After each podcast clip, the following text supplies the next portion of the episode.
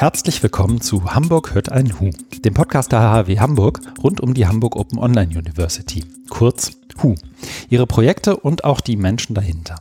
Mein Name ist Christian Friedrich und wir haben heute am 24. Februar 2022 gleich zwei GesprächspartnerInnen eingeladen, nämlich einmal Jennifer Pohlmann von der HAW Hamburg, genauer vom Forschungs- und Transferzentrum Nachhaltigkeit und Klimafolgenmanagement an der HAW Hamburg und René Danz von Engagement Global. Herzlich willkommen. Hallo. Danke. Hallo. Es soll heute gehen, das merken wir den, den, den Gästen vielleicht auch schon an, um einerseits Nachhaltigkeitsfragen und andererseits auch OER, sprich Open Educational Resources oder auch freie Bildungsmaterialien. Ähm, da spielen Themenkomplexe wie Bildung für nachhaltige Entwicklung eine Rolle, Sustainable Development Goals, die wir heute auch kurz thematisieren werden, aber letztendlich auch so ein paar Grundmechaniken von beiden Themenkomplexen, wenn man so sagen will, insbesondere mit, mit Bildungsbezug. Wir sind heute auch in einem etwas besonderen Setting mal wieder. Wir sind nämlich im Kontext des After Work, sprich in einem Live-Termin mit, ähm, mit Gästinnen und Gästen vor Ort, äh, nicht vor Ort. Normalerweise wären wir vor Ort, vor pandemisch wären wir vor Ort.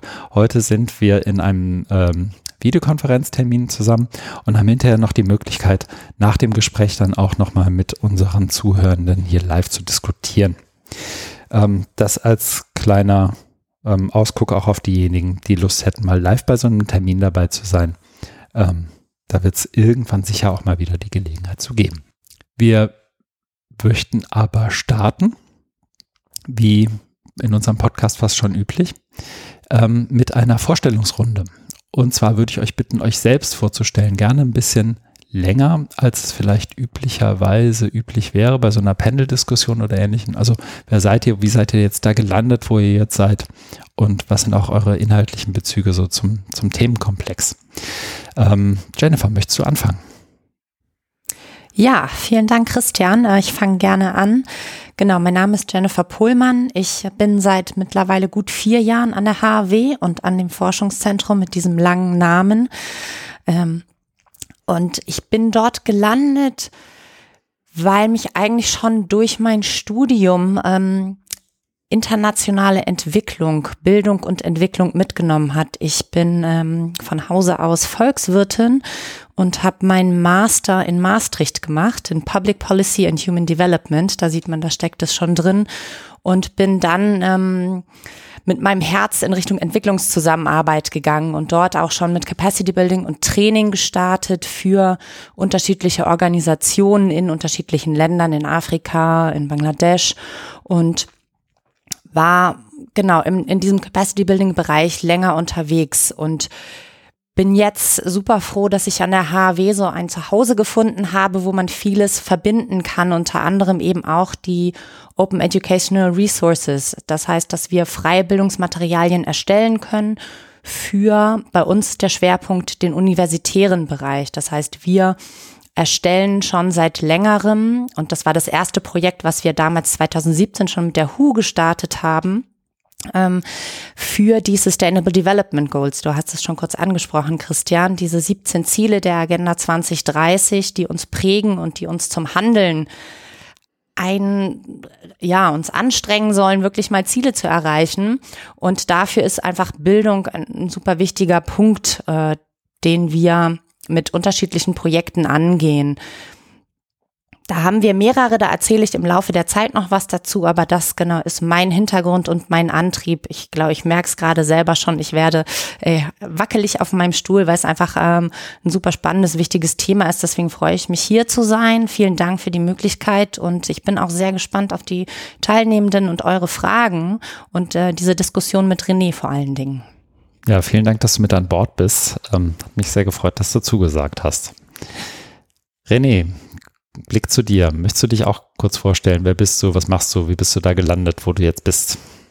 Ja, oh, da reicht eine Dreiviertelstunde vermutlich nicht aus. Ähm, äh, erstmal auch vielen Dank für die Einladung. Ähm, bin auch sehr gerne hier, freue mich in der Tat auch auf die Diskussion. Wenn ich mit meinem Hintergrund äh, loslege, ist es vermutlich fast schon ein Ausschlusskriterium für die nächste Diskussion, was die Themen betrifft. Denn da bin ich eigentlich äh, vom Haus aus Historiker und Erziehungswissenschaftler und äh, bin im Grunde genommen durch ein bisschen Zufälle äh, da gelandet, wo ich jetzt bin, nämlich über das, das Themenspektrum Schule. Das hat mich sozusagen äh, in meinem Studium, aber auch danach äh, sehr viel beschäftigt. Aber im Grunde genommen hatte ich nicht so wahnsinnig viel mit Nachhaltigkeit zu tun. Das hat sich aber geändert durch meine Tätigkeit bei Engagement Global. Das ist ja die Organisation, wo ich auch heute ähm, sozusagen äh, für hier bin, wo ich aktuell äh, beschäftigt bin. Engagement Global ist vermutlich nicht jedem bekannt. Ähm, das ist eine Organisation, die sehr eng ähm, an dem Bundesministerium für wirtschaftliche Entwicklung und Zusammenarbeit ähm, äh, gekoppelt ist. Wir führen im Grunde genommen Projekte äh, im Auftrag des Bundesministeriums ähm, aus. Und in der Abteilung, in der ich arbeite, die heißt äh, globale Entwicklung in der Schule, das macht schon ein bisschen logischer, warum ich heute äh, hier bin, nämlich das Thema Nachhaltigkeit steckt ja irgendwie drinne.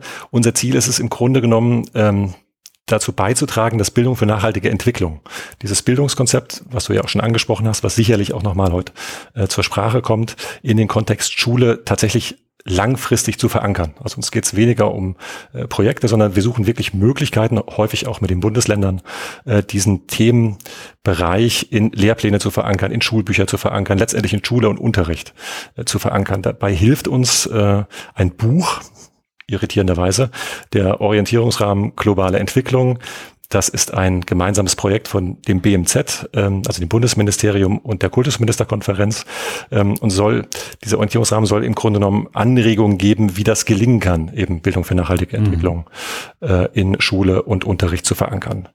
Und Open Educational Resources ähm, beschäftigen uns in diesem Rahmen tatsächlich schon äh, seit vielen Jahren, ähm, seit 2017, am Ende sind es auch gar nicht so viele Jahre, aber schon ein, einige, äh, weil sie eigentlich ein gutes Vehikel äh, darstellen, ähm, sozusagen Bildung zu transportieren, aber zugleich ähm, ähm, deutlich machen, dass im Grunde genommen auch eine andere Bildungskultur, äh, didaktische Kultur im Grunde genommen äh, notwendig ist, um Bildung im Sinne von Nachhaltigkeit zu verändern. Und da ist OER mit all dem, was da dranhängt, wo wir heute auf jeden Fall drüber sprechen werden, sicherlich ähm, eben ein gutes, gutes Mittel dafür.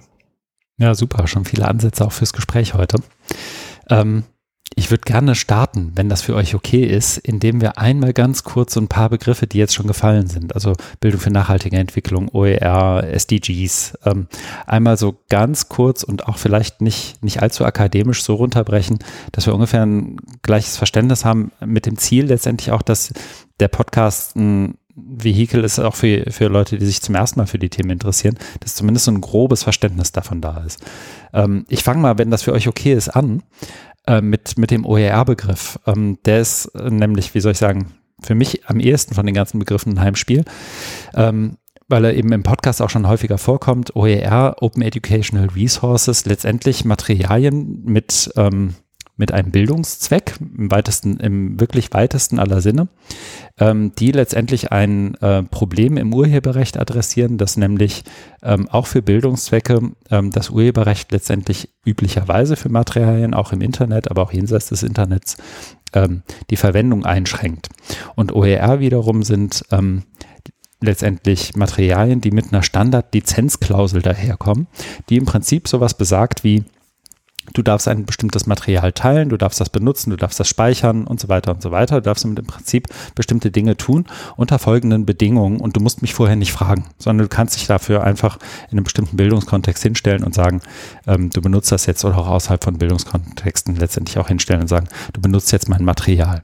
Das würde ich sozusagen als derjenige, der das Material erstellt und dann auch verbreitet, standardmäßig einfach als Erlaubnis mitgeben. Wäre das für euch so eine gängige, okaye Definition für den Podcast zumindest heute? Zustimmendes Nicken. Die Podcast-Hörenden ähm, sehen das nicht, aber deswegen kurz übersetzt. Ähm, dann lasst uns doch mit den nächsten Begriffen weitermachen. Vielleicht ähm, der, der nächste bei mir in der Liste wären die Sustainable Development Goals. Da hast du, Jennifer, ja schon so ein, zwei Sachen zu gesagt. Kannst du das vielleicht kurz einordnen? Wo kommen die her? Was für was für Goals, also was für Ziele sind das beispielsweise ähm, und warum sind die hilfreich? Ja, in, genau. Ich versuche es kurz zu umfassen. Im Grunde genommen ist das ähm, die Sustainable Development Goals, also die 17 sind es UN-Nachhaltigkeitsziele, die im Rahmen der Agenda 2030 aufgesetzt wurden und einen schon längeren Entwicklungsprozess hinter sich haben über die sogenannten Millennium Development Goals, also auch schon mit angefangen haben, unterschiedliche Aspekte zu adressieren. Und bei Nachhaltigkeit, ja, sind immer noch, äh, glaube ich, viele Leute dabei, nur diesen einen ökologischen Aspekt zu sehen. Aber Nachhaltigkeit hat einfach auch mehr Dimensionen und dieser ganzheitliche Ansatz dieser 17 Ziele soll das widerspiegeln. Und hier geht es darum, dass wir sowohl über Armut wie Bildung, wie Frieden, wie saubere Energie, sauberes Trinkwasser, alle Aspekte mit, mit einbeziehen. Also sprich eben auch die soziale, die wirtschaftliche, ökologische Dimension mit einnehmen. Ähm, es gibt die fünf Ps auf Englisch. Ich hoffe, ich kriege sie gerade wieder alle zusammen. People, Prosperity, Planet, Peace and Partnerships. So, ähm, genau, das vielleicht so als paar Schlagwörter. Ähm, und dadurch sollen alle Länder, die diese, also die 197 Länder der UN, die dies ähm, ratifiziert haben, auch umsetzen. Und es gibt einfach schöne, schöne Icons. Ich kann auch gerne nochmal im Nachgang den, den Link stellen, wo man so eine Übersicht mhm. sieht, was denn diese ganzen sogenannten SDGs, die Nachhaltigkeitsziele sind und was da die Indikatoren für sind als Beispiel. Ja, auch eine gute Auffrischung für die, die es schon mal gehört haben. Den Link packen wir gerne in die Show Notes. Ähm, vielen Dank. Das gibt zumindest schon mal so, so ein grobes Raster, wo, woran sich auch alle, die über Nachhaltigkeit nachdenken wollen, so ein Stück weit auch orientieren können. So verstehe ich das auch immer ein Stück weit. Ich kann jetzt jenseits sozusagen von ökologischen Nachhaltigkeitszielen auch gucken, was, was gibt es denn sozusagen noch für, für Dimensionen, woran kann ich mich noch orientieren? Was, was geht da noch? Nächster Begriff oder nächstes, nächster Themenkomplex fast schon ist der der Bildung für, nachhaltigen, für nachhaltige Entwicklung, kurz BNE. Wird wahrscheinlich auch noch öfter im Gespräch äh, fallen. René, du hast es schon angesprochen. Willst du auch einen kurzen Versuch starten, so die äh, zwei, drei Sätze zu BNE, was, warum und wieso? Ähm, kurz gesprochen, Bildung für eine nachhaltige Entwicklung oder BNE befähigt Lernende, bewusste und informierte und vor allen Dingen zukunftsfähige äh, Entscheidungen zu treffen. Und damit ist eigentlich ein lebenslanger Lernprozess beschrieben. Wobei ich nochmal deutlich machen möchte, dass die Befähigung des Menschen im Mittelpunkt steht, also wirklich die Befähigung. Das heißt, die eigentliche Entscheidung zum Handeln wird nicht direkt vorgegeben. Bildung im Sinne von BNI steht also damit vor der Aufgabe, die Entwicklung von Kompetenzen zu fördern, die eine nachhaltige Entwicklung ermöglichen.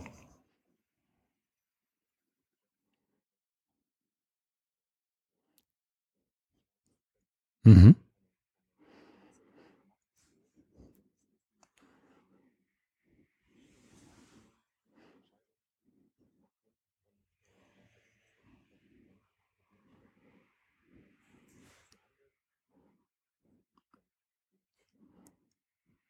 Also ein Stück weit, wenn ich das richtig verstehe, die, die Nachhaltigkeitsziele letztendlich in Bildungskontexte runtergebrochen, auch mit einem Ziel, den Lernenden, ähm, wie soll ich sagen, Handwerkzeug mit, mit auf den Weg zu geben, sich diese Kompetenzen, diese Ziele letztendlich selbst auch zu erarbeiten und in die Realität umzusetzen, also sehr handlungsorientiert dann. Ja, wobei nicht nur die 17 Nachhaltigkeitsziele, das würde, glaube ich, zu kurz greifen. Ähm, wobei die 17 Nachhaltigkeitsziele als solches natürlich das Konzept von BNE fördern oder befördern. So wird zum Beispiel BNE als ein sogenanntes Unterziel des Bildungsziels 4, also des nachhaltigen Entwicklungsziels 4 Bildung äh, beschrieben. Ähm, ganz allgemein kann man sagen, dass jedes der 17 Nachhaltigkeitsziele mit mehreren Unterzielen unterlegt sind, die das entsprechende Oberziel, wenn Sie so wollen, äh, näher beschreiben und den Erfolg letztendlich auch der Erfüllung dieser Ziele messbar machen. Und BNE wird in diesem Unterziel 4.7 ähm, als ein Konzept verstanden, ähm, das allen Lernenden ähm, ermöglicht, Wissen und Fertigkeiten zu erwerben, äh, die benötigt werden, um eine nachhaltige Entwicklung oder äh, zu fördern, beziehungsweise Entscheidungen im Sinne der Nachhaltigkeit auch zu ermöglichen. Aber ähm, die Nachfrage noch kurz, aber Zukunft in der Stelle ja nicht nur bezogen auf die persönliche Zukunft, sondern schon auch mit dem, sozusagen mit einem, mit einer globaleren äh, Sicht letztendlich und, und auch ähm, der, der, wie soll ich sagen, der normativen Aufladung, die Welt nachhaltiger zu gestalten, als sie vorher war. So ganz, ganz ja. grob gesagt, oder? Also ich glaube, man kommt nicht drum rum, das Wort Nachhaltigkeit auch ein bisschen zu skizzieren. Mhm. Ne? Das ist ja auch ein großer Begriff, wo wahnsinnig mhm. viel drinsteckt. Ähm, und ich glaube, wir könnten Podcaste wenn das der Plural ist, äh, füllen, äh, um, um uns diesem Thema ein Stück weit anzunähern.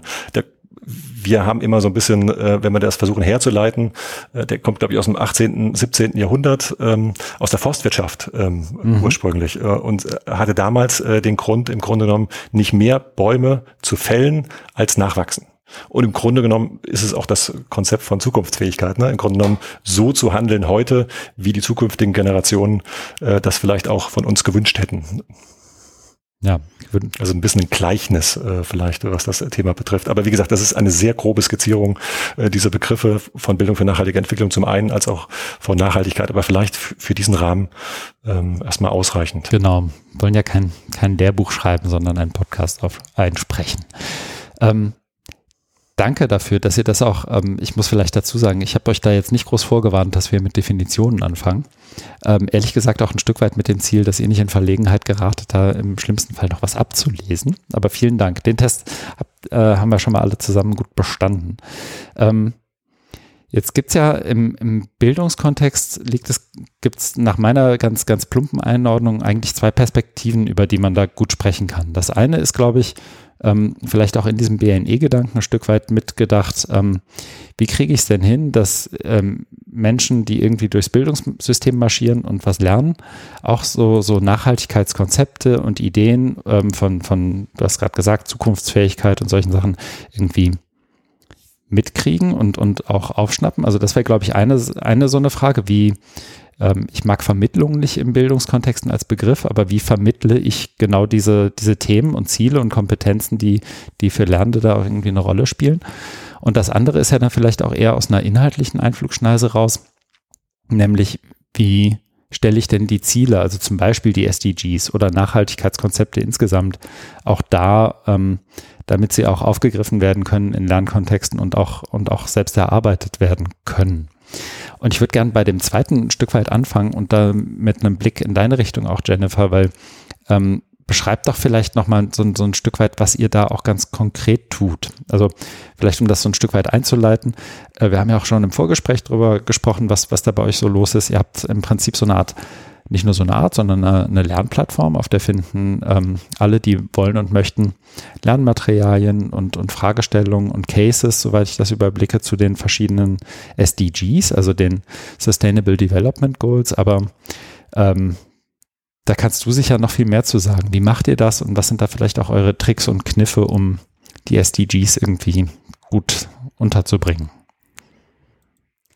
Ja, genau. Also wir haben 2017 scheint irgendwie so das Jahr zu sein, wo es äh, startete, bei René ja auch, ähm, mit der HU zusammen angefangen und äh, haben gesagt, wir müssen, müssen hier irgendwie gucken, dass wir ähm, den Studierenden die Möglichkeit geben, beziehungsweise auch den Lehrenden viel mehr, weil es ist ja ganz oft ähm, so sehen wir das in der, in der Hochschulbildung so, dass natürlich Professoren, Experten auf ihrem Gebiet sind und viele aber auch die Notwendigkeit sehen, äh, dieses Thema Nachhaltigkeit, nachhaltige Entwicklung mit einzubauen, aber nicht wissen wie.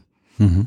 Und sich selber unter Umständen auch nicht die Blöße geben wollen, nicht der Experte auf dem Thema zu sein. Also ich glaube, das ist so die Quintessenz, vielleicht, wenn man das schon vorwegnehmen möchte, Lehrende in dem Kontext auch als Lernende zu greifen und eben Materialien zu erstellen, so dass auch Lehrende dies mit ihren Studenten zusammen erarbeiten können. Und da versuchen wir möglichst flexibel Bausteine, wir haben es Toolbox genannt, also ein Werkzeugkoffer zur Verfügung zu stellen, dass sich jeder so ein bisschen rauspicken kann, was möchte ich denn? Und klar, es ist gerade mit Bachelor-Master-Studiengängen so pickepacke voll, dass man es eigentlich gar nicht unterbekommt. Ähm, im Rahmen unserer Nachhaltigkeitsprojektwoche jetzt an der HW sieht man zum Glück erste Beispiele, wo sich Professoren davon lösen und doch selber Ideen mit einbringen. Und wir merken, Studierende fordern das auch ein, die wollen das. Ne? Also das ist so, so ein bisschen der Antrieb, der jetzt auch wirklich Fahrt aufnimmt. Und wir haben angefangen auf unserer Plattform ähm, Digital Learning for Sustainable Development.org heißt die. Auch da gibt's noch den Link dazu. Mhm. Ähm, zu E-Mobilität, zu nachhaltigem Tourismus. Wir, Klimagesund ist ein Projekt, Gesundheit, menschliche Gesundheit und der Klimawandel.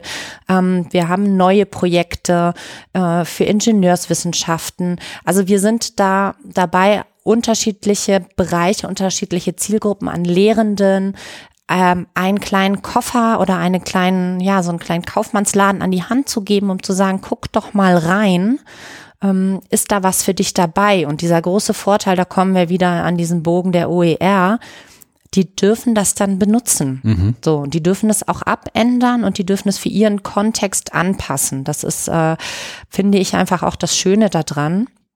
Und wir sind ganz froh, dass wir einfach auch mit unterschiedlichen ähm, Experten, Kolleginnen ähm, zusammenarbeiten können, dass wir auch unterschiedliche Aspekte mit einbringen. Denn wenn ich das noch kurz sagen darf, bevor es ein zu langer Monolog wird, ähm, wir haben jetzt auch ein neues Projekt, was vom DAAD gefördert wird, um auch jetzt die letzten äh, der 17 Ziele noch fertigzustellen mit Lehrmaterialien. Das machen wir im Kontext mit einer brasilianischen und einer südafrikanischen Universität, um diese regionalen Aspekte mit einzubeziehen, auch um zu sagen, Mensch, wo passiert denn vielleicht auch schon was, weil die einfach länger mit diesem Thema Klimawandel schon ähm, aufgrund der Gegebenheiten vor Ort befasst sind. Und ähm, das ist vielleicht eben auch zu sagen, ne, die haben schon Kompetenzen sich erworben, einfach aus des schieren Überlebenswillen äh, Not.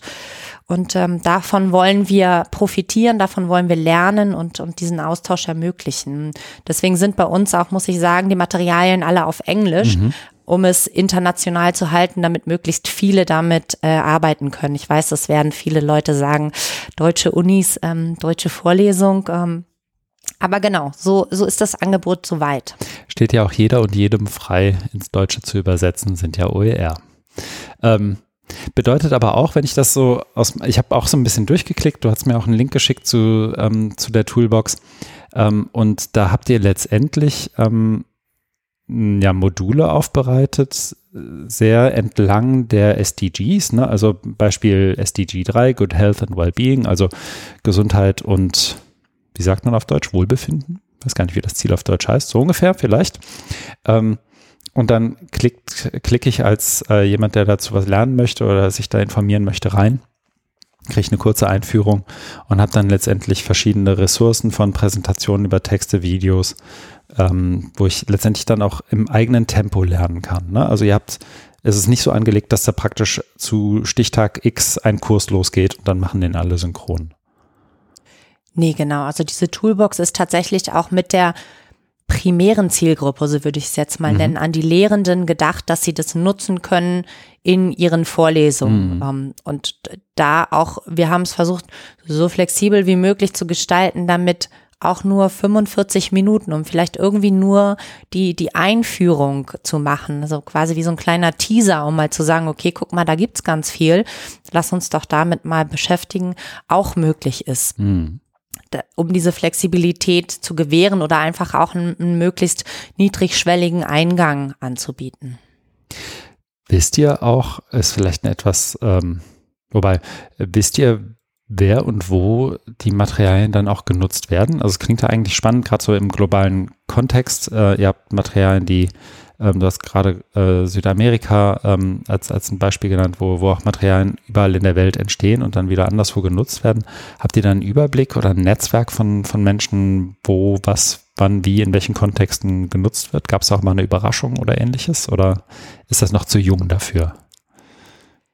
Nee, ähm, also das Schöne ist, glaube ich, es ist wirklich querbeet. Mhm. Ähm, also innerhalb Europas bis äh, nach genau Lateinamerika, über Malaysia, Afghanistan. Also ähm, wirklich so ein unterschiedliches Potpourri. Das sehen wir allerdings nur anhand des äh, also der Plattform und die Leute, die sich dort anmelden, die haben immer die Möglichkeit, auch ihre Erfahrungen und ihre Dokumente auch wieder als OER dort hochzuladen und zur Verfügung zu stellen in, in einer Art von eben Peer-to-Peer. -Peer Bearbeitung, aber das war bis jetzt dato noch nicht der Fall. Aber genau, mit, mit dieser Einbeziehung der beiden anderen Universitäten wollen wir da auch viel mehr Süd-Süd-Kooperation unterstützen. Dort werden auch die Unterlagen nochmal ins Portugiesische und in lokale südafrikanische Sprachen übersetzt. Und ähm, damit wollen wir dann auch gucken, dass wir da noch mal ein bisschen mehr verfolgen können und vielleicht auch im Netzwerk erarbeiten können, wer denn damit konkret arbeitet. Okay, cool. Und du hast ja auch eben schon, schon angedeutet, das wächst noch weiter. Also da sind noch weitere SDGs in Bearbeitung, dass da mehr Module auch für Lehrkräfte und alle, die es interessiert, irgendwie weiter entstehen. Bis 2025 sollen sie dann alle online sein, ja. Sehr gut. Countdown läuft. Genau. René, ähm, vieles von dem, was Jennifer gerade so besprochen und beschrieben hat, kommt dir wahrscheinlich nicht ganz unbekannt vor. Ich habe ja auch so ein bisschen reingelesen, dass in die, die Dinge, die du ähm, so zum Thema BNE, OER ähm, publiziert hast, ich glaube, gestoßen sind wir oder bin ich auf dich über den Beitrag bei der Bundeszentrale für politische Bildung. Der kommt auch in die Show Notes. Ähm, Siehst du in dem, was Jennifer gerade beschrieben hat, Anknüpfungspunkte auch für so den Themenbereich, den Arbeitsbereich, in dem du unterwegs bist? Also OER und BNE, ähm, eher, eher auch wenn ich das, ich will das nicht, nicht missinterpretieren, aber mein Eindruck ist eher auch mit einem Blick auf, ähm, auf, auf schulische Bildung im, im Vergleich zu Jennifer, die eher so in, in der Hochschulbildung ähm, arbeitet. Gibt es da aus deiner Sicht Unterschiede, Ergänzungen, wo du, wo du sagst, das machen wir ganz explizit anders oder genauso? Ich, ich glaube, Grunde einen anderen Ansatz haben wir schon, mhm. ne? auch ein anderes Arbeitsfeld. Also jetzt äh, zu sagen, es wäre sozusagen eins zu eins identisch, bloß Hochschule wird mit Schule ausgetauscht, das greift vermutlich ein bisschen zu kurz. Ähm, aber Ansätze, die ähm, Jennifer gesagt hat, ne, was sozusagen äh, die Fokusgruppe äh, Lehrkräfte oder Fortbildung für Lehrkräfte äh, betrifft, Fortbildner betrifft und so weiter, ist bei uns auch natürlich ein Teilbereich. Ähm, ich würde nochmal vielleicht ein bisschen ausholen äh, mhm. zu dem, was wir machen und auch äh, im Grunde genommen diese Randständigkeit des Themas OER bei uns ein bisschen äh, deutlich zu machen, gleichsam aber auch äh, äh, darzulegen, dass es dann doch ein integraler Bestandteil ist. Also ich habe ja schon über diesen Orientierungsrahmen gesprochen für den Lernbereich globale Entwicklung, ähm, dieses Projekt von Kultusministerkonferenz und BMZ. Es ist im Grunde genommen ein sehr abstraktes Werk, ähm, eigentlich gar nicht für die Hand der Lehrkraft gedacht in Schule, wobei ich nochmal deutlich mache, dass wirklich Schule der Bereich ist, mit dem wir uns ausschließlich beschäftigen. Also wir wollen Bildung für nachhaltige Entwicklung an Schule bringen. Ähm, aber dieser Orientierungsrahmen adressiert vor allen Dingen ähm, so eine Metaebene, also nicht die Lehrkräfte als solche, sondern ähm, die darüber liegende Verwaltungsebene, wenn man so möchte. Ne? Bildungsverwaltung, Akteurinnen und Akteure der Lehrplangestaltung, mhm. der Schulbuchverlage. Ähm, und eine Aufgabe von uns ist, ähm, neben der Fortschreibung dieses Orientierungsrahmens, aktuell ist der für die Sekundarstufe 1 äh, gedacht, ähm, ihn auch für andere Schultypen sozusagen ähm, entsprechend herunterzubrechen aber ihn im Grunde genommen zu übersetzen. Ähm, was da im Moment drin ist, sind Handlungsanleitungen, Kompetenzmodelle und Darlegungen, wie Bildung für nachhaltige Entwicklung in die verschiedenen Schulfächer ähm, mhm. sozusagen überführt werden kann. Ähm, und letztendlich auch ein Modell wird dargelegt, wie ähm, Bildung für nachhaltige Entwicklung über die Schulfächer hinaus auch die Schule und das Schulumfeld erreicht. Also im Grunde genommen sind wir schon von dem Gedanken überzeugt, dass Schule sozusagen äh, Bildung für nachhaltige Entwicklung wirklich verinnerlicht und zwar auf allen Ebenen. Ähm, das ist jetzt keine neue Schule, wie wir uns vorstellen, aber es ist vielleicht eine andere Form des Lernens und des Lehrens, äh, die damit ähm, äh, zu tun hat. Mhm. Äh, und eine Übersetzungsleistungen, die wir ähm, mit Partnerinnen und Partnern angehen, sind äh, Lehrkräfte, äh, sozusagen Fortbildungen zu initiieren, häufig mit den Partnern in den Ländern, mit den äh, sozusagen Instituten für Lehrerbildung in den Ländern. Was wir aber auch tun, auch wiederum mit Partnerinnen und Partnern, vor allen Dingen der Zivilgesellschaft, aber auch mit Schulbuchverlagen, sind Materialien mhm. ähm, zu erstellen, ähm, die Bildung für nachhaltige Entwicklung auf den verschiedenen Ebenen abbilden. Also nicht überall, wo Bildung für nachhaltige Entwicklung, wo nachhaltige Entwicklung drin ist, muss es auch draufstehen. Ja. Also es kann kann viel subtiler sein. Es sind vor allen Dingen Themen, ähm, die äh, das irgendwie ausmachen. Es sind äh, Kompetenzen, die vermittelt werden. Es sind aber auch didaktische ähm, ähm, Überlegungen, äh, die dahinter stehen. Also das alles ist Bildung für nachhaltige Entwicklung und das alles kann es auch sein. Und da sehe ich durchaus Parallelen. Und OER sind für uns im Grunde genommen aus zwei Gründen äh, bedeutsam. Das eine ist, ähm, wir hoffen und da können wir eigentlich auch schon sagen, das geschieht auch, ähm, dass die Verbreitungszahlen durch, äh, durch diese ähm, sozusagen Lizenzvergabe sich erhöhen. Mhm. Also die, die Lust, damit weiterzuarbeiten, das auch verändern zu können, das ist ja mit klassischen proprietären Materialien eben nicht so ohne weiteres möglich. Wird zwar praktiziert an Schule, aber es ist eine Grauzone, die wir hier an dieser Stelle nicht weiter ähm, diskutieren wollen. Durch diese Lizenzvergabe ist es aber möglich, diese Materialien entsprechend anzupassen, auch zu aktualisieren. Und beim Thema Nachhaltigkeit ist natürlich äh, die Aktualisierung eine ganz immens wichtige. Mhm. Es gab jetzt gerade hier äh, in der Region einen Fall an einem Gymnasium, die haben äh, aufgrund einer Schulbuchaufgabe des, der 90er Jahre ähm, in dem gesellschaftswissenschaftlichen Unterricht äh, einen sehr großen Neudeutsch sagt man Shitstorm ähm, ausgelöst, äh, weil die Aufgabenstellung der heutigen Zeit nicht mehr ganz entsprach und die Schule muss sich nun mit Rassismusvorwürfen auseinandersetzen. Ähm, Liegt aber natürlich daran, dass man Schulbücher hat, die 30 Jahre alt sind und dementsprechend natürlich auch eine andere Sprache sprechen, als man sie heute gemeinhin äh, gewöhnt ist. Mhm. Durch OERs wäre das ein Stück weit aufgehoben gewesen, weil die Möglichkeit, es zu ändern, es zu aktualisieren, es zu adaptieren, auf die Zielgruppe anzupassen, ist dadurch dementsprechend gegeben. Das ist eine ganz große Hoffnung, die wir auch mit ähm, OER verbinden. Ja. Und das andere, das will ich aber nur kurz an, anreißen, ist, dass sozusagen die Nutzung von OER im Grunde genommen eine andere Lern- und Lehrkultur voraussetzt. Ähm, vor allen Dingen, wenn man auch Schüler mit einbezieht. Ne? Es könnten jetzt auch Schüler einbezogen werden, Materialien äh, zu mhm. erstellen. Es braucht eine gewisse Kultur, es braucht eine Haltung von Lehrkräften und Lernenden gleichermaßen, um sowas äh, umzusetzen. Und da ist wiederum auch durch die Hintertür ähm, sind OERs für uns ein sehr, sehr gutes Mittel, um das, was BNE möchte. Grunde genommen ist diese, diese Definition von Lernkultur, von Open Educational Practices, äh, ist ja auch ein Begriff, der recht bekannt ist, im Grunde genommen ein eins zu eins dem äh, Begriff von Bildung für nachhaltige Entwicklung gleichzusetzen und diese Überschneidung deutlich zu machen und letztendlich beides zu nutzen, um äh, ähm, sozusagen eine neue Lern- und Lehrkultur äh, an Schule und Unterricht äh, zu bringen. Dafür ist, äh, ist uns eigentlich das Thema OER auch sehr wichtig geworden.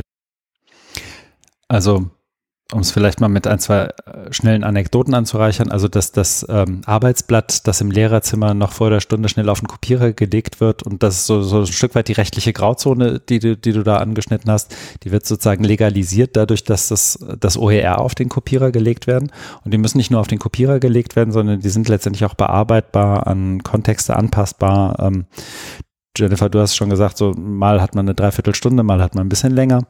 Ähm, also die, äh, die dann tatsächlich dadurch auch anpassbar und legalisiert benutzbar und anpassbar werden.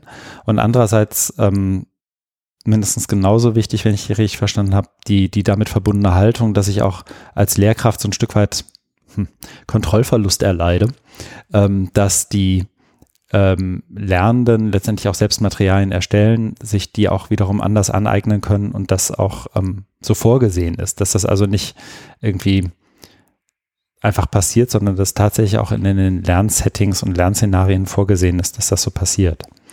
Ähm, ich habe vorher, das, das bekommen die ähm, oder die, die jetzt in den Podcast zuhören, dann haben das so gar nicht mehr mitbekommen. Ich habe unsere Live-Anwesenden gebeten, gerne im Chat hier im Videokonferenztool auch Fragen zu hinterlassen. Und eine Frage hat uns gerade erreicht und ich würde die mal auch gerne in den Podcast mit aufnehmen. Die Frage lautet, wenn das Interesse von Lernenden an Nachhaltigkeitsfragen so groß ist und sie grundsätzlich gut in die OER-Entwicklung eingebunden werden können, gibt es da konkrete Beispiele dafür aus Schule oder Hochschule? Also ich glaube, aus Hochschule, Jennifer, hast du gerade, glaube ich, schon, schon eins genannt, oder? Oder würdest du das noch ein bisschen, ich will euch auch gar nicht nur in euren Rollen verhaften. Also wenn du jetzt noch ein gutes Beispiel für Schule hast, dann auch damit her. Aber vielleicht ähm, hast du da vielleicht ein ganz konkretes Beispiel, wie so ein Anwendungsszenario dann auch aussah mit einem Multiplikator, Multiplikatorin? Also falls du, genau, ich starte mhm. einfach mal. Ähm, ich würde da gerne das Projekt Klimagesund, was meine Kolleginnen ähm, Juliane Bönicke und Deja Tasa erstellt haben, was jetzt äh, Ende März dann auch ausläuft, auch da können wir gerne nochmal mhm. den Link verorten. Ähm, die haben auch einfach mit Hilfe von von der IT, von einfach äh, Experten im Hintergrund eine so eine Map gemacht. Sorry, Neudeutsch. ähm, eine, eine Deutschlandkarte, wo man auf bestimmte Dinge klicken kann. Also es ist einfach mal ein bisschen interaktiver geworden, um zu sehen, welche gesundheitlichen Auswirkungen hat denn der Klimawandel auf uns? Und äh, das, da sind die auch in, in ihren Testphasen an, an Unis, ähm, an medizinischen Unis sehr gut gefahren von, von beiden Seiten, von Lehrenden und von Lernenden, was das Feedback angeht. Das ist, glaube ich, ein konkretes mhm. Beispiel vielleicht, ähm, wo man das auch mal sehen kann. Was sind denn OER-Materialien in diesem, in diesem Kontext Bildung für nachhaltige Entwicklung? Und das ist auch auf Deutsch. Genau, den Link packen wir auch in die Show Notes. Ich habe ihn hier auch gerade schon mal in, in, den Chat ah, gepackt. Super, danke dir. Ähm, da ist mit Sicherheit was zu finden. Aber René, auch an dich gerne die Frage. Also hast du noch konkrete Beispiele? Du hast gerade schon gesagt, Sekundarstufe 1. Ich habe bei mir im Hinterkopf hat es kurz geratet, das ist ab Klasse 10? Nee, das wäre Sekundarstufe. Also, das wäre zwei, ne? Äh, gymnasiale Oberstufe, Stimmt. Sekundarstufe 2. Es ist im Grunde genommen das, was dann nach der Grundschule mhm. ähm, ein oft äh, begleitet. Einige Schuljahre. Ähm, die Krux meiner Arbeit ist es leider oft oder unserer Arbeit äh, in der Abteilung, dass wir dass einige aus unserer Abteilung wenig mit Schule zu tun mhm. haben. Ne? Also äh, es ist, ich habe ja schon gesagt, eher die Verwaltungsebene, mit der wir mhm. ähm, sehr gern zusammenarbeiten. Allerdings ist das Thema OER äh, bei uns so ein äh, beliebtes, dass es ein Projekt, den Schul äh, Schulwettbewerb zur Entwicklungspolitik, ähm, alle für eine Welt, eine Welt für alle.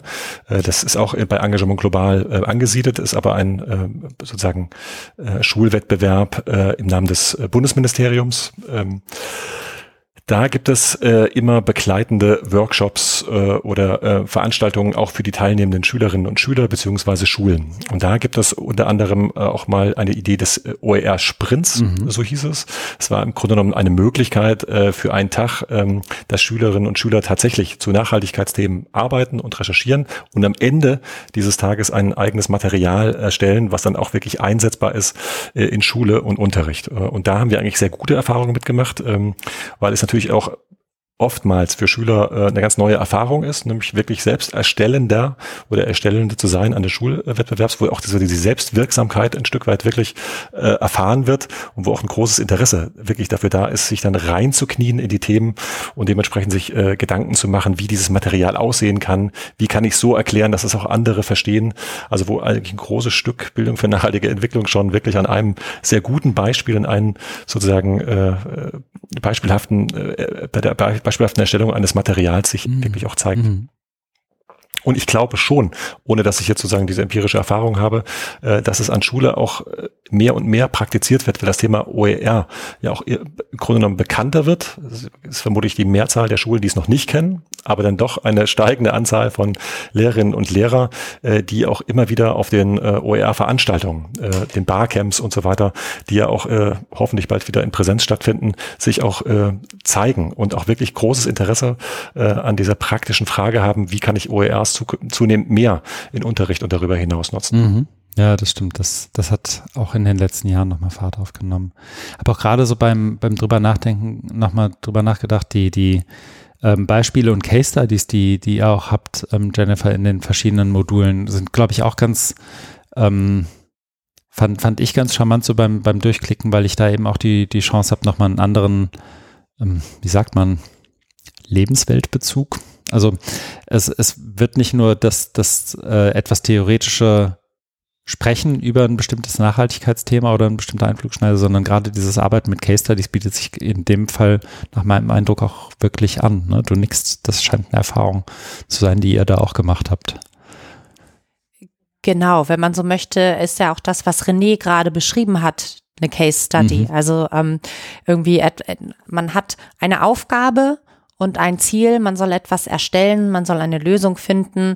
Ähm, und äh, das ist auch das, wo wir sagen, so können wir interdisziplinär den Studenten äh, dieses Thema, weil es ja auch einfach so ein interdisziplinäres Thema ist, beibringen. Wir fangen gerade an in, in unserem Projekt Klima robust ähm, für Ingenieure unterschiedliche Ingenieurstudiengänge, dieses Thema auch mal ein bisschen schmackhaft zu machen. Mhm. Und ähm, gerade die sind ja auch so sehr monodisziplinär und sehr von, von ihrem Vorgehen so eingeengt. Aber es gibt unterschiedliche Kontexte und vielleicht auch, weil wir ja im Rahmen der Projektwoche Nachhaltigkeit an der HW sind. Ähm, Herr Flauer hat was Tolles vorgestellt. Also so man merkt, wenn, wenn Studenten in Projekten arbeiten, in, an Case Studies arbeiten, dann bleibt das Wissen haften. Und das ist das, was René ja auch meinte, diese Befähigung des Einzelnen, nachhaltig zu handeln und zu agieren und das auch in seinen Kontext mit einzufließen. Deswegen haben wir jetzt versucht, mal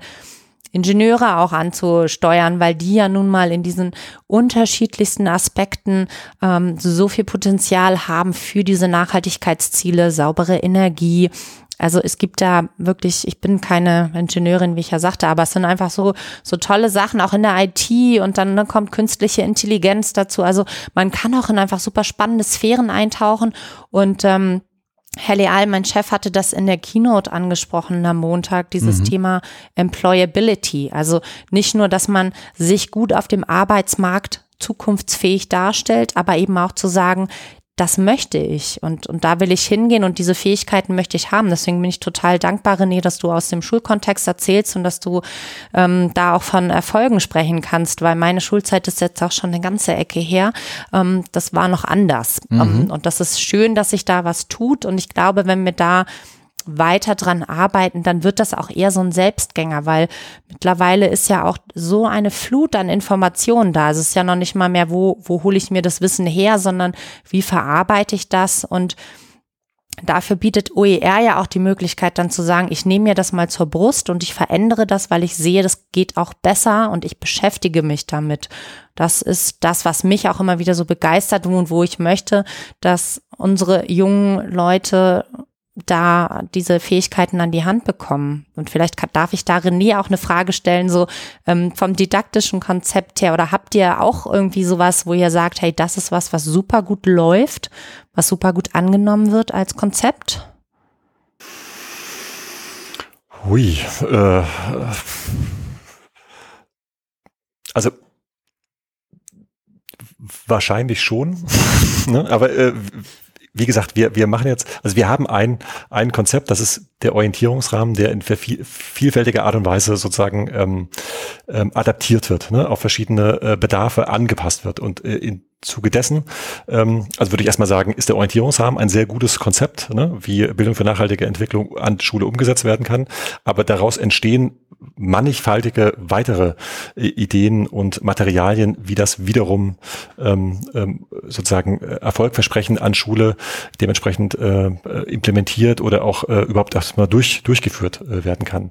Wichtiger für uns ist im Grunde genommen so eine, so eine, so eine Art und Weise, wie sozusagen Bildung für nachhaltige Entwicklung äh, vermittelt werden soll. Ne? Was, das kann man über die Kompetenzen machen, das kann aber überhaupt auch über eine neue Haltung äh, des Lehren, Lehrens und Lernen äh, praktisch mitgeben. Ne? Also weniger vorgeben und vermitteln, Freiräume äh, schaffen, ähm, äh, Perspektivenwechsel ähm, einräumen, ähm, Empathie in irgendeiner Weise ähm, äh, vermitteln oder äh, befördern, beobachten, ähm, ermutigen äh, und darüber hinaus. Also alles das, was sozusagen Bildung für nachhaltige Entwicklung wirklich ausmacht, äh, was letztendlich aber auch eine andere Form, wie gesagt, von Lernen und Lehren äh, dann äh, verursacht, das ist im Grunde genommen ein sehr gutes didaktisches Konzept, angepasst auf die jeweiligen äh, Bedarfe und äh, ja, äh, Umstände die Schule dann eben auch ausmacht. Ne? Es gibt mhm. ja nicht mhm. die Schule und die Form des Lernens und es gibt wahnsinnig viele sozusagen individuelle Lern- und Förderbedarfe, die entsprechend berücksichtigt werden müssen. Und auch hier kommt nochmal OER ganz groß raus, denn das erlaubt das Material eben,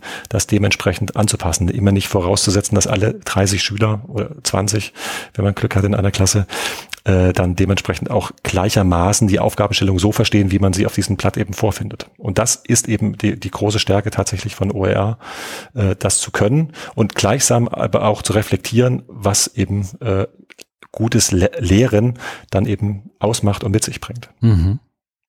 Gleich äh, Follow-up-Frage aus dem Chat. Ich glaube, auch zu dem Thema lässt sich es ganz gut anschließen. Vielleicht mit Bitte, wenn ich das sagen darf, um eine etwas kürzere Antwort. Im Radio sagt man das ja auch, in meinem Podcast eigentlich nie, weil genug Platz ist, aber das Format gibt das heute mal so ein bisschen so vor. Äh, die Frage lautet, tut sich denn da schon genug in der Lehrkräfte-Aus- und Fortbildung, um Lehrende für BNE zu befähigen? Also sprich, das, wovon du sprichst, ist ja, also ein Kulturwandel braucht Zeit und braucht mal eine Generation, geht aber auch idealerweise ja einher mit einer Befähigung und, und auch einer anderen Lehrkräfteausbildung. Ist, hast du da einen Einblick? Wie, wie ist da dein Eindruck, wenn du einen Einblick hast? Ja, also knappe, mhm. knappe Antwort. Es gibt auch einen deutschlandweiten Prozess ähm, für die Verankerung von Bildung für nachhaltige Entwicklung in Schule und anderen äh, Bildungsbereichen. Mhm. Das ist der sogenannte äh, nationale Aktionsplan Bildung für nachhaltige Entwicklung. Könnte ich auch dann nochmal in den äh, in den oder dir äh, zusenden, genau. damit ich das dann, das dann in die Show Notes für die Zuhörenden. Genau, das ist also äh, koordiniert von äh, vom Bildungsministerium, aber mit ganz vielen Akteurinnen und Akteuren, unter anderem eben auch dem BMZ und äh, Engagement Global. Und was dort gemacht wird, sind im Grunde genommen ähm, Ziele, wenn man so möchte, äh, vorzugeben, wohin man kommen möchte mit der Verankerung von Bildung für nachhaltige Entwicklung, zum Beispiel im Bereich von Schule. Mhm. Und daran kann man sehr gut sehen. Es gibt dann immer so äh, sozusagen regelmäßige Berichte über die aktuellen Fortschritte, ähm, wie sehr das Thema dann doch schon äh, in den unterschiedlichen, also in den Ländern, letztendlich sind es natürlich auch Länderhoheit, auch aufgenommen wird und wirklich auch weiterentwickelt und fortentwickelt wird. Also wie große Fortschritte es kurzum in den letzten Jahren schon gemacht hat. Das sind sehr ermutigende Zeichen und das kann man sich am besten eben ähm, sozusagen auf den offiziellen Dokumenten angucken. Das ist dann dementsprechend hinterlegt und dem auch weiter verlinkt, so dass man da einen guten ersten Ansatzpunkt hat. Aber es wird auf jeden Fall, äh, es ist ein sehr wichtiges Thema, zunehmend wichtiger und es wird auch in, in entsprechend äh, in den Ländern angenommen.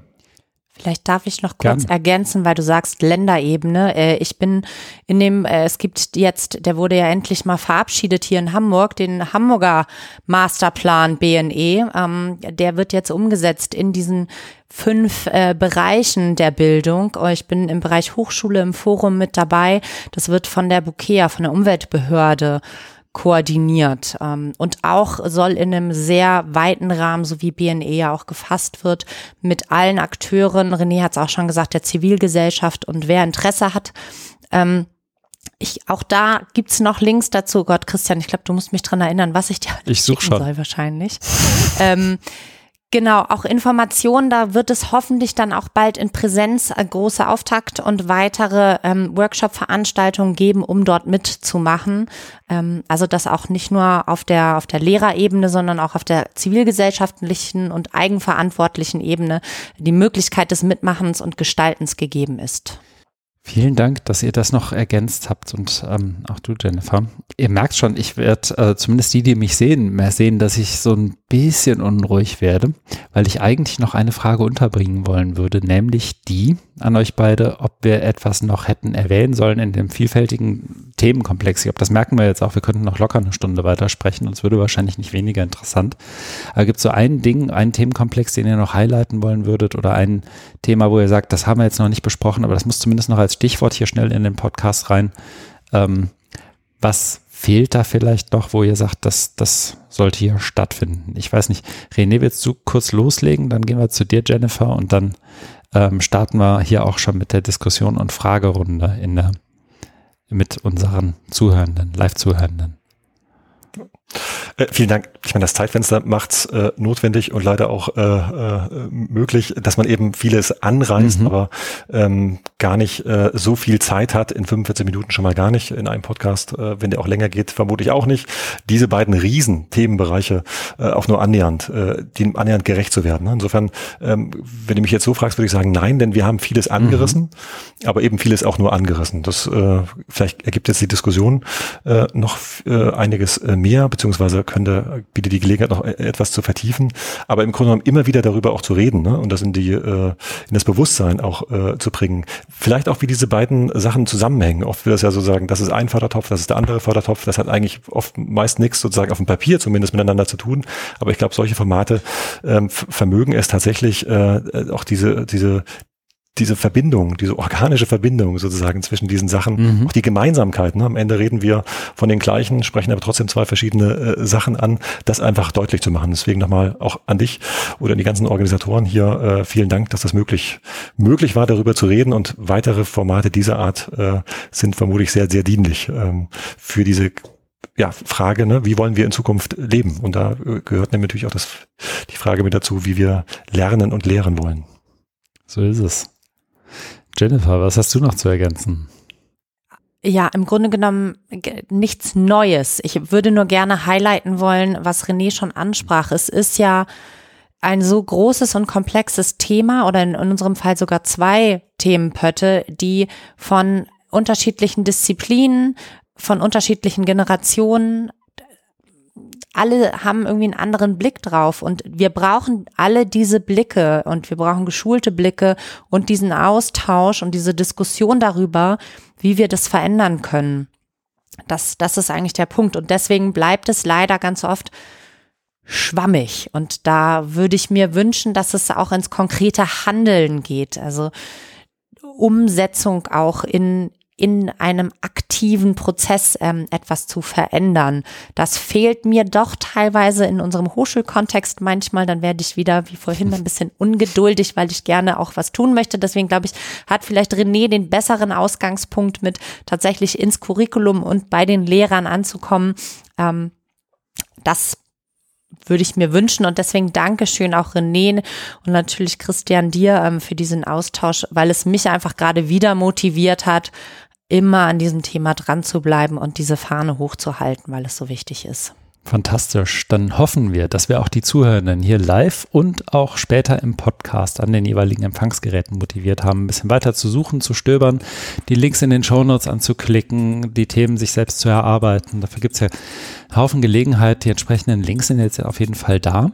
Feedback, Anregungen und Kommentare zu diesem Podcast gerne via Twitter an das Team der HU an der HAW über houu-haw oder auch via E-Mail an team-houu-haw-hamburg.de. Wir freuen uns letztendlich auch über jede Art von Bewertung. Überall da, wo Podcasts gehört werden können, ist das bei diesem Podcast auch möglich und es hilft anderen, diesen Podcast zu finden finden, wenn er denn aus Sicht der Zuhörenden überhaupt gefunden werden soll, was ich hoffe. Vielen, vielen Dank, Jennifer und René, dass ihr euch die Zeit genommen habt. Wir haben eine ziemlich genaue Punktlandung hingelegt mit unserem Zeitraster. Ähm, das hat fantastisch geklappt. Ich danke euch sehr und freue mich, wenn das Thema vielleicht nochmal eine Fortsetzung hier bei uns im Podcast findet. Ganz lieben Dank. Ja, ebenfalls vielen Dank.